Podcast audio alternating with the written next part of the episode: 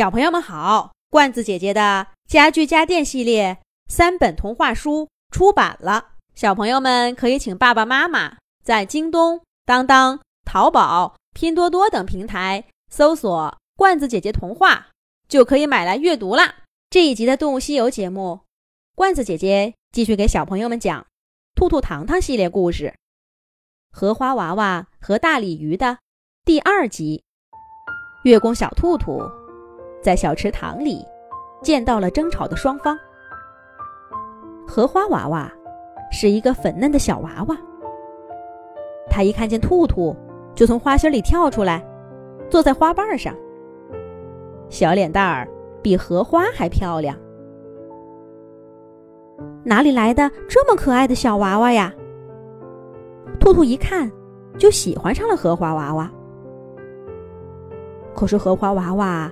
漂亮的小脸儿很快就皱起来，小嘴一撇，眼睛一眯，哇哇哇的哭了起来。他一边哭一边说：“兔兔，你总算来了！你看看，我跟这朵大荷花配不配？我该不该住在这儿？”荷花娃娃的声音带着哭腔，奶声奶气的。一边说话，肉乎乎的小手一边在脸蛋上揪来揪去，看上去又可爱又可怜。兔兔赶忙点点头。这么可爱的小娃娃，谁会忍心让他不高兴呢？荷花娃娃抹了一把眼泪，继续说道：“可是这个大鲤鱼非要吃掉它，让我没房子住。”你快评评理，是不是他不对？吃掉别人的房子，这的确太过分了。月宫小兔兔转身看着大鲤鱼，刚想说话，大鲤鱼却先开口了：“狡辩，狡辩！月宫小兔兔，你别听这个小娃娃胡说，这朵荷花就是我的食物。”他还是个花骨朵的时候，我就看上他了。我天天盯着他，有风吹来，我就跳起来护住他；有虫子过来，我就把虫子赶跑。有一次，有只鸟盯上他，我还冒险跳起来把鸟吓跑了呢。要不是我，这朵荷花根本就长不了这么大。我辛辛苦苦的守着它，就等着能吃几片花瓣儿。偏偏这个可恶的小娃娃，这花一开，他就跳过来，说这里是他的房子。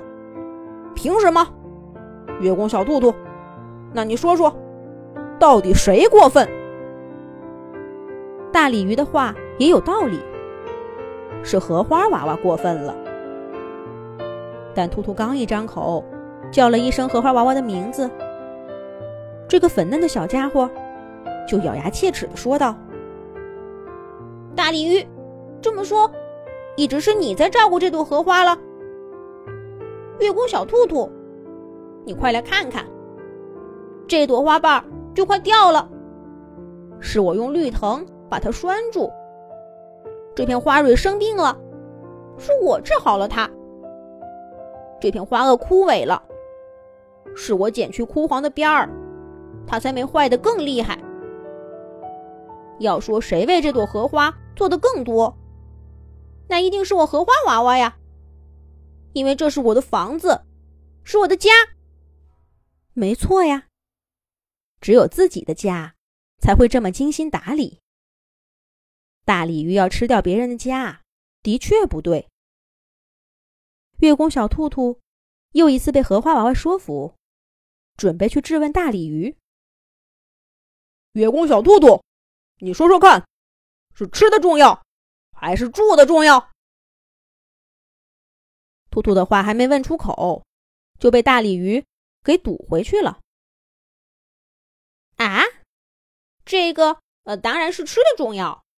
兔兔的思路立刻被带跑了。他稍微一想，就肯定的给出回答：对呀。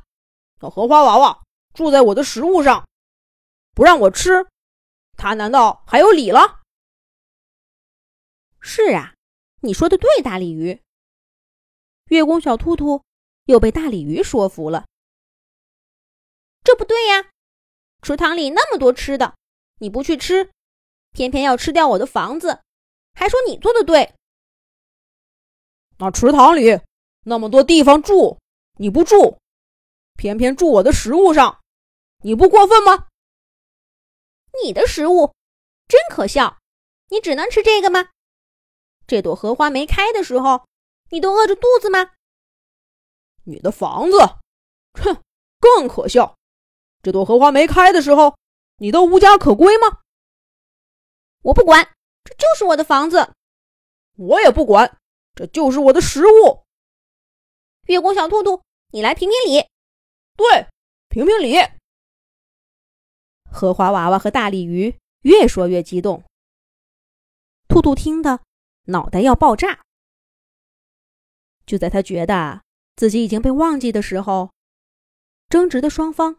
忽然扭过头，异口同声的请他评理。我，嗯，这个月宫小兔兔会说些什么呢？咱们下一集再讲。